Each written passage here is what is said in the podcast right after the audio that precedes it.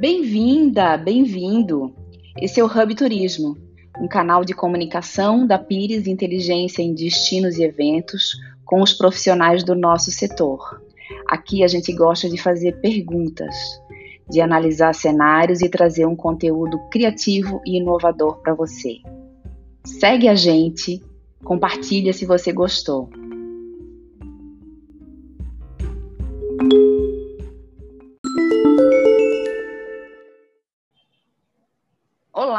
O Hub Turismo hoje faz uma conversa sobre um tema que eu particularmente adoro, que é sobre dados. Eu tudo que é dado para mim, eu vou atrás porque é, não vejo como a gente pode trabalhar com turismo, ana analisar cenários e traçar planejamentos sem dados. E aí eu vou conversar com a Mariana Aldrigue, que é pesquisadora da USP, professora, presidente do Conselho da FEComércio de São Paulo. E eu sou, além de sermos muito amigas, somos, eu particularmente sou uma grande fã da Mari. Mari, bem-vinda ao nosso bate-papo. Eu vou pedir para você começar a nossa conversa fazendo uma análise rápida desse cenário que a gente está vivendo agora no Brasil e no mundo. Oi, Janine, obrigada pelas palavras carinhosas. Saiba que é mais do que recíproca. Eu sigo o seu trabalho, te admiro há um tempão e fiquei muito feliz quando a gente pôde uh, trabalhar mais proximamente. É muito legal estar aqui no Hub Turismo. É, ouço sempre que consigo, se não dá para ouvir na hora que ele é lançado, eu deixo para ouvir antes de dormir, para já ir pensando coisas bem legais. É, o que está acontecendo no turismo, ah, especialmente desde a decretação da pandemia, é um reset, né? Eu não gosto de usar muitos anglicismos, mas a gente foi obrigado coletivamente a repensar o setor e o nosso papel em praticamente todas as situações do mundo. Então, uh, num primeiro momento, quiseram responsabilizar a prática de turismo pela disseminação do vírus, depois a gente conseguiu perceber a importância do setor na manutenção da renda e da vida das famílias. E hoje está uh, mais claro ainda o terceiro componente, que é o componente da saúde mental, né? da lógica de uh, bem-estar, uh, preservação da sua condição física e emocional. Então, eu diria que a gente tem, claro, um cenário bastante desafiador, mas talvez muito mais combustível e muito mais elementos para analisar a partir de agora. É, escuta, é, eu, você é pesquisadora e eu sinto muita, muita necessidade da gente estar tá trabalhando é, com informações e com análises é, baseadas em fatos. Eu acho que isso pode parecer um clichê, mas é, o que eu me ressinto muito no Brasil é, com exceção de algo que se proliferou muito agora esse ano, por conta justamente da situação que a gente está vivendo, que acontece nas empresas privadas, né? É, a gente tem várias pesquisas que indicam uma série de questões e que têm sido importantes. Mas é, nós não temos, eu digo, nem dados do passado, quanto mais antecipação de demanda é, que muitas empresas hoje no mundo estão fornecendo para a indústria de turismo. E como que você, é, como pesquisadora, lida e enfrenta esse problema? Olha, num primeiro momento, a gente aprendeu a lidar com a ausência. Mais recentemente, tendo acompanhado especialmente o avanço dos, dos estudos, das pesquisas e das projeções que vinham de Europa, Austrália, Nova Zelândia, alguma coisa dos Estados Unidos, ficou claro que a gente precisava melhorar em muito. É, não dá para a gente dar conta sozinho de todos os dados necessários, mas dá para começar a levantar algumas bandeiras, é, que tem sido algo que eu, você e outras pessoas temos feito, que é assim, não, a gente não pode simplesmente supor como as coisas vão acontecer, né? é, é, é algo do tipo: não dá para sentar e esperar que tudo volte a ser como era antes, mesmo independentemente da pandemia, porque há uma mudança em curso, que é a mudança da forma como as pessoas se informam. e como elas tomam decisão. Então, a gente viu isso uh, especialmente nas eleições, né? Acho que a eleição de 2018 foi uma eleição que chocou todo o Brasil, ou mesmo antes, a eleição do Trump, né, em 2016, já foi uma eleição que mostrou o poder da influência digital. Isso muda tudo, muda como a gente se comporta como consumidor, como a gente aloca recursos, e se uh, a gente vai mudando essa, esse comportamento, é claro que isso afeta turismo, em todas as suas vertentes. E aí eu vejo, uh, pulando rapidamente para a questão da gestão né, do turismo, que os nossos gestores, primeiro, tendem a não ser da área. São raríssimas as exceções de alguém que tenha uma ocupação de gestão pública com uma visão anterior da área. Segundo, que olham para o Brasil com um exotismo e um, um, jeito tão estranho de posicionar o produto, e aí querem simplesmente copiar modelos, né? E ao copiar modelos, ignoram dinâmicas que são absolutamente próprias nossas. Então, veja, agora a gente tem. É, uma mudança absolutamente gigante na dinâmica do turismo brasileiro. Ele está acontecendo de um jeito que ele já acontecia na sombra, ou seja, as viagens de carro, finais de semana, casa de temporada, mas uh, a forma de lidar com isso ainda é anunciar um retorno do que era estruturalmente conhecido como turismo. Então, pacotes organizados, destinos mais longos, permanências mais longas eu confesso que se não houver uma mudança de abordagem, ou seja, de compreender o, o fenômeno e o comportamento dos turistas na, na origem, né, de onde vem essa influência, quem inspira, como que eles se replicam, o que é que a gente está estimulando, a gente não vai conseguir pensar políticas adequadas, né? Até ainda em meio à pandemia, a discussão maior lá entre abril e maio era qual seria o valor do dinheiro alocado para a promoção internacional do país, né? Num ano em que nenhum país investiu em promoção internacional, porque estava claro que não seria esse o, o momento para esse investimento. E, e, as falas são repetidas, né, Janine? A gente sempre ouve a mesma coisa, os mesmos discursos, as mesmas estratégias, mas resultado que é bom não. É, sempre, sempre reinventando a roda, né? E eu sinto muito, eu trabalho muito com destinos e também com entidades ou com empresas, e realmente a ausência de dados. É, é, é assim, para mim é um atraso muito grande, porque enquanto as pessoas estão usando Big Data, inteligência artificial para entender a jornada né, do viajante, a gente não tem nem, quer dizer, a gente tem alguns dados a nível nacional, alguns estados mantêm essa área, mas essa área, ela, além de, é, das pessoas que trabalharem nela serem verdadeiros, é, é, vamos dizer assim, sobreviventes, porque também não tem recursos, né? A gente teve uma melhorada, porque muitos observatórios surgiram, então isso também ajuda né? É, e alguns órgãos também é, começaram é aquela coisa a, a, a, coisa pública ela sempre demora muito para acontecer. Então você tem hoje alguns recursos para pegar dados de emprego dados de faturamento dados de, de desembarques etc que já são automatizados. Então facilita um pouco mais a gente ter acesso né é, aí eu te diria, e como é que a gente faz essa combinação do dado e da análise? Que eu acho que é uma outra questão, né? Uma coisa é você ter o dado, e outra coisa é você formar profissionais nas empresas e nas equipes de gestão pública para fazer essa análise, né? Isso tem é o que a experiência, ela é muito, as pessoas têm que ler em outras línguas porque você a maioria das, dos documentos são em inglês ou em espanhol, né? Eu gosto de uma citação que o, Manuel Fernandes, da empresa Bytes, fez num evento que a gente estava junto em dezembro do ano passado.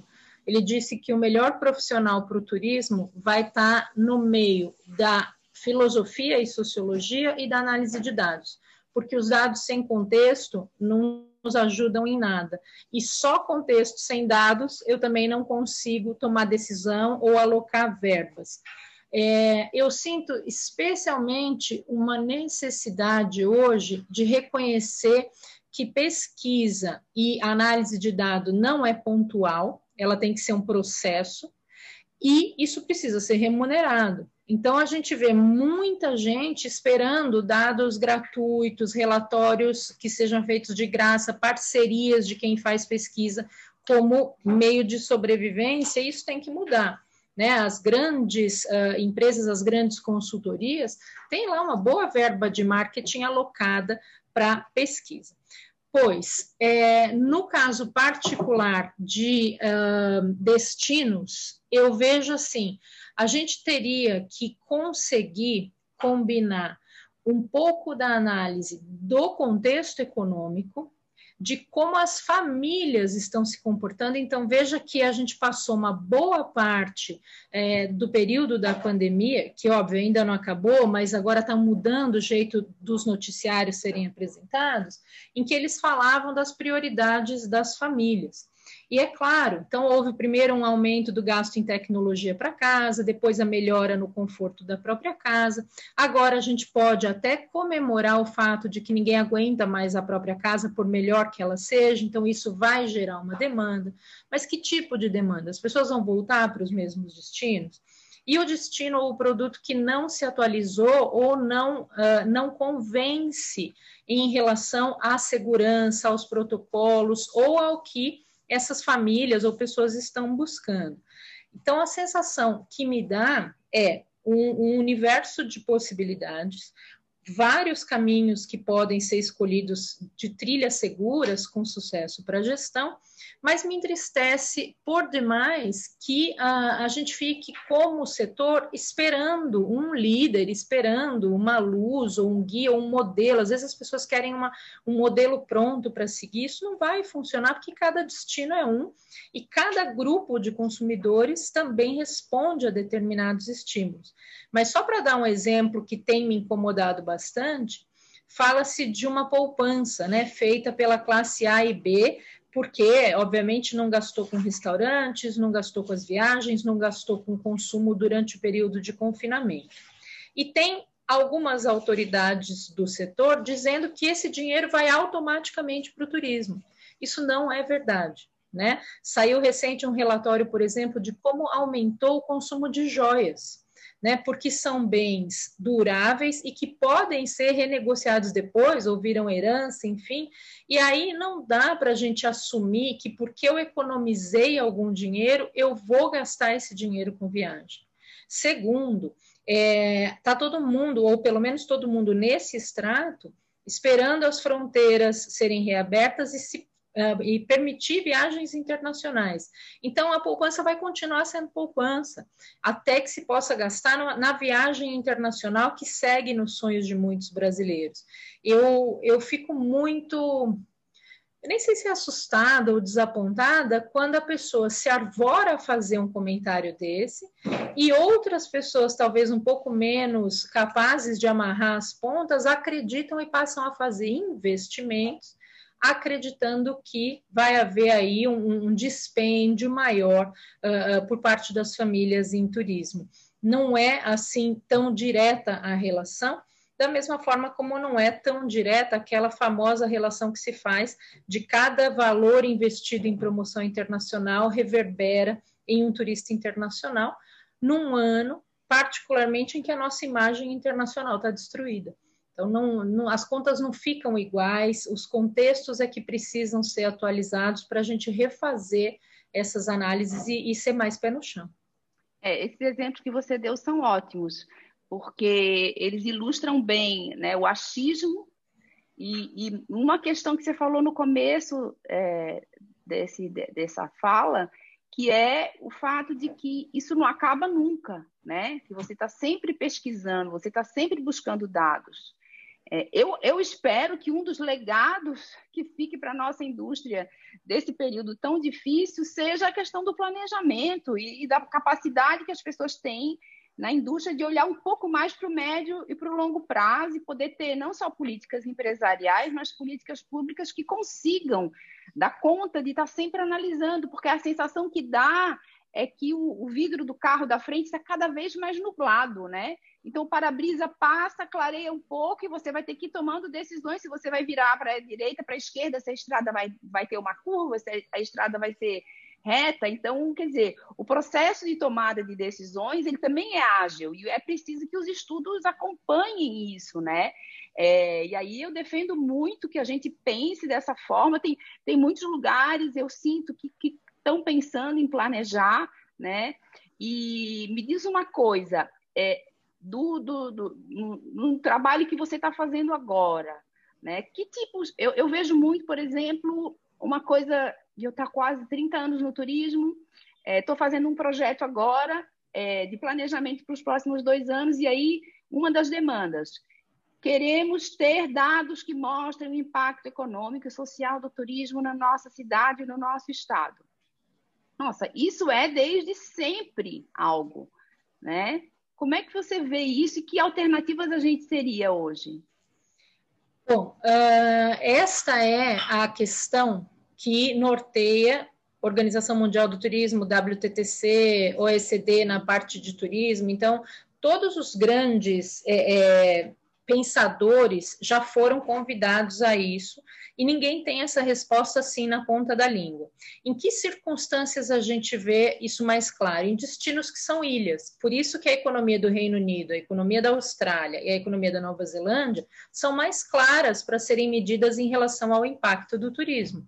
E eu não posso simplesmente trazer o modelo britânico ou neozelandês para cá por escala, não vai funcionar. Mas parcerias com uh, cartões de crédito, que são caríssimas, a gente sabe, né? A Mastercard mesmo cobra uh, mais de, de, meio milhão de dólares mensais, se eu não me engano, para um relatório detalhado em relação aos rumos é, é, do consumo de turismo. Mas é, eu consigo fazer algum tipo de modelagem. É, existe um grupo na, na, unidade onde eu trabalho na USP, que é o grupo de modelagem de sistemas complexos, que me dão uma dimensão do escoamento financeiro. É, junto, por exemplo, com uh, alguns membros do Conselho de Turismo, a gente está tentando achar outros paralelos que possam dar a ideia de como o turismo fez falta em algumas economias. Mas você quer ver uma dessas verdades que já caiu por terra?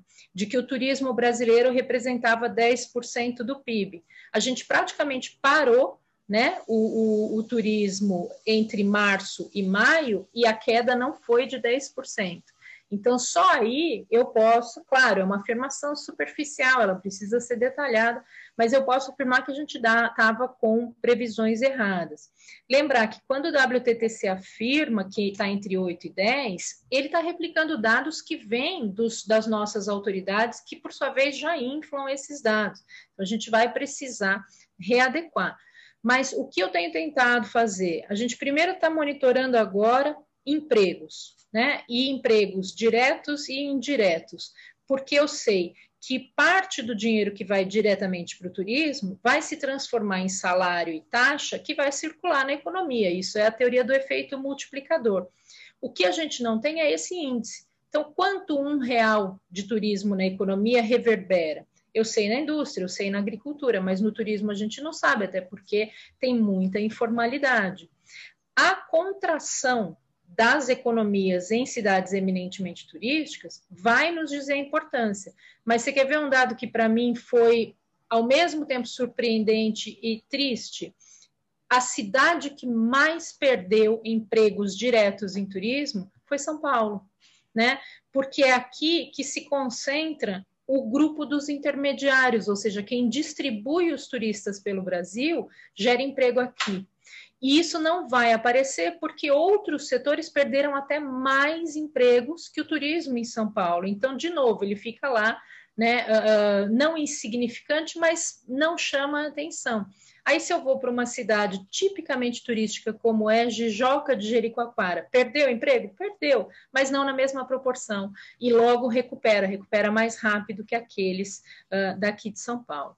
Então, o que eu sinto é Dados até a gente vai conseguir, especialmente das fontes oficiais, só que nunca vai aparecer turismo, vai aparecer de outra forma. Então, o nosso exercício vai ser agora achar os marcadores, provavelmente vai ser combustível, bebidas, consumo de energia elétrica, e aí eu tenho que criar alguns uh, uh, indicadores de teste e usar o tempo para testar e ver se ele funciona. Né? Tem sido, é, diria que cansativo, mas muito prazeroso ir arrumando esses dados e olhando, porque, por mais triste que pareça reduzir a importância de 10% para 3%, eu comemoro o fato de que, sendo 3, a gente vai ter dados muito reais, 3% do PIB, né? Para argumentar junto aos nossos deputados, aos nossos senadores. Eu vou poder comparar com o efeito da agricultura, com o efeito da indústria, com o efeito do comércio. Vou poder falar de produtividade.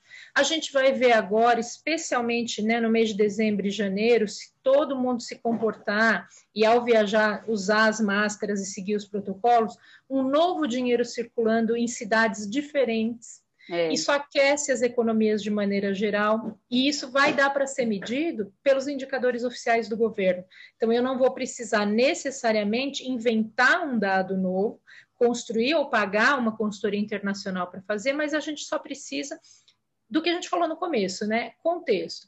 Mas também já precisa dessa experiência de respeito aos profissionais que estão aí há 20, 30 anos olhando para isso e não só fazendo discurso, né? É, exatamente. E é, eu gosto muito também quando é, essa análise ela, ela não, não é exagerada, essa questão do PIB, por exemplo. O WTTC usava antes o PIB direto, que ele dizia até 2018, se eu não me engano, era 2,3% no caso do Brasil. Então, eu prefiro esse dado, porque ele me parece muito mais confiável e mais palpável, né? Ah, isso aí é o efeito direto mais o indireto, você chega num número enorme que se todo mundo, todos os setores forem falar, o PIB é 300 milhões de vezes maior. Então, né, a mesma coisa com os empregos. Então, é uhum. é mais fácil você dizer, ó, os empregos diretos são 2 milhões e 700, 2 milhões e 800 mil, porque estão nas atividades essenciais, mas existem né, os impactos que você tem uhum. secundários e tal. Então, é, é, eu, eu acho que essa, essa linha ela é, ela é bastante interessante e consegue, né? E às vezes você também tem dificuldade, né, com órgãos de Secretaria da Fazenda, para você olhar o ISS, é, para você ver essas questões. Então, é um pouco uma repetição e talvez falte para a gente pensar um pouco diferente né, para responder perguntas que a gente está sempre fazendo as mesmas perguntas e não encontrando as respostas. Né? Então, as novas perguntas, né, elas são importantes, né? Desse período de pandemia que a gente todo mundo virou um pouquinho epidemiologista, isso é só uma brincadeira, mas a gente começa a ver como as pesquisas acontecem e, e, o quanto cientistas da área da saúde vão testando e fazendo simulações, me ocorre, por exemplo, todo mundo precisou um dia fazer exame de sangue, né? Mas poucas as pessoas sabem que quando você faz um exame de sangue, o que você está olhando não está ali no sangue, são resultados de comparações possíveis que os cientistas estabeleceram, né? Critérios que dá para ver ou por plasma ou por hemoglobina, enfim. E eu sinto que é esse o paralelo que o turismo poderia tentar fazer. Então, a gente começar a usar ou dados específicos do consumo das famílias, ou pensar em agora como tem muito dado de é, tráfego de dados por antenas de celular, né, troca de dados e, e, sobrecarga até das redes, isso nos dá uma ideia de concentração de pessoas. E com essas informações, se lá no começo da pandemia foi possível prever se os municípios estavam ou não isolados, a gente vai poder prever que destinos estão mais ou menos visitados e como é, se estimula o gasto. Então, se o município não vai abrir, de fato, os dados da arrecadação na rapidez que a gente precisa, talvez as empresas de telecom nos ajudem. É, mas mais que isso, né, um pouco mais de observação local, quando você fala dos observatórios, eu, eu desejo até que os observatórios possam inovar em novos marcadores. Então, assim, tudo bem, tem X apartamentos para serem vendidos, ou N mil ingressos de museu para serem vendidos, tá.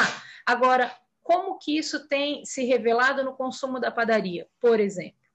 Ou no congestionamento ou nos tickets de pedágio? Então, eu, eu realmente acho que o nosso desafio está posto de um jeito não usual, né? não é. tradicional. As respostas não serão as mesmas e vai cansar. Né? O que eu acho que também temos que deixar um pouco da preguiça de lado e achar que vai apertar dois botõezinhos e os relatórios vêm prontos, porque não virão. É, é e a gente tem que é, rodar um pouco, né? Participar de eventos, ouvir, ler, enfim, é, realmente é um trabalho que, que acaba construindo todo um, um, né, um background que a gente acaba. Ô, Mari, só para a gente poder finalizar aqui, é, vamos, eu só vou fazer um assunto um pouco mais amplo, que é, essa, esses negacionismos que a gente tem visto, né, eles podem também impactar um pouco nessa visão, né?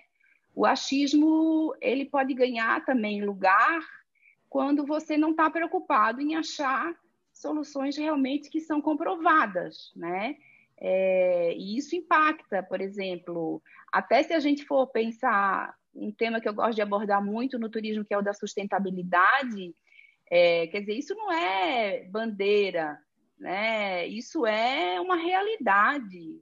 É, eu fiz uma conversa com a Booking no podcast anterior a esse que a gente está conversando, e eles mostram que é, 73% dos brasileiros querem práticas sustentáveis no hotel, no restaurante, no destino, é, querem saber do impacto na comunidade. Né? Então, isso tudo é importante né, para a gente poder é, construir uma, uma, atividade também competitiva e sustentável, né? É, que o Brasil possa ter um patamar diferente tanto no doméstico quanto no internacional, né?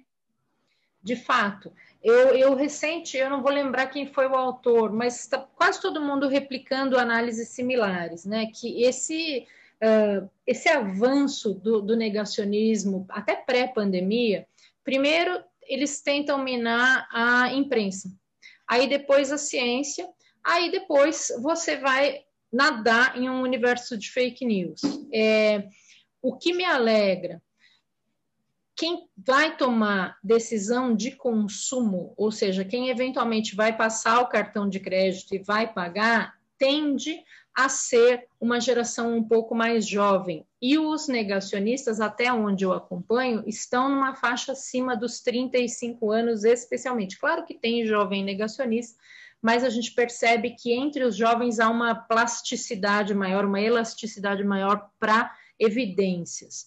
Então, é, se eu conseguir achar demonstrações, elementos claros e, e discursos que sejam, é, que façam sentido na realidade daquela pessoa, aí acho que a gente leva as coisas um pouco para frente. Então, o exercício ou, ou, toda essa tarefa de ensinar sobre, primeiro, preservação do meio ambiente, mas depois sobre a sustentabilidade de uma forma mais ampla, já está fazendo 50 anos. Então, várias uh, gerações tiveram isso incutido no dia a dia das salas de aula, das práticas, dos trabalhos, e já nem conseguem pensar de forma diferente. Vão encontrar elementos e vão querer agir assim. A geração Z e a geração Y também é, demandam isso dos empregadores. A gente passou um fim de semana sofridíssimo, tristíssimo com relação à questão social, né, de racismo e violência, e isso vai reforçando algumas ações que a gente também vai começar a exigir das empresas. E uh, eu espero honestamente, a começar por esse movimento que a gente vê nos Estados Unidos com a eleição do Biden, que é de novo não uma valorização desnecessária da ciência, mas é o reconhecimento que tempo dedicado à pesquisa, tentativas e erros, demonstrações de avanço levam o coletivo para uma situação melhor. Então, a gente nota que vários, voltando aqui para turismo, que vários destinos tomaram sábias decisões, ou de manter fronteiras fechadas, ou de convidar as pessoas para não saírem por um tempo, oferecendo vouchers posteriores, oferecendo estímulos, preservando os empregos na relação com os empresários, né? E isso vai segurar o setor.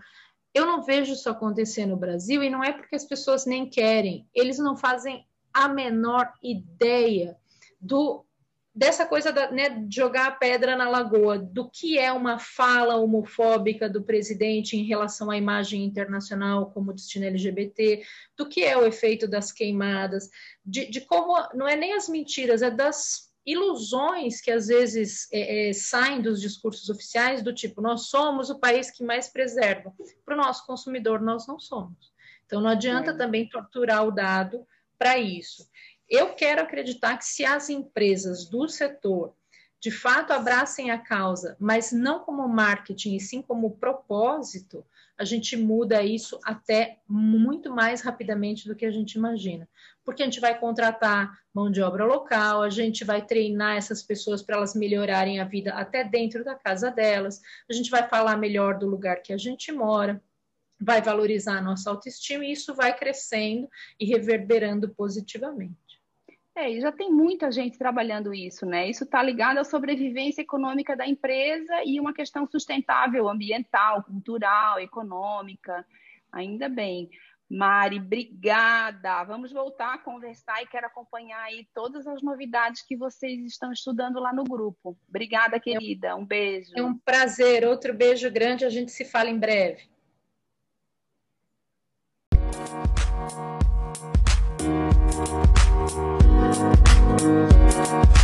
you.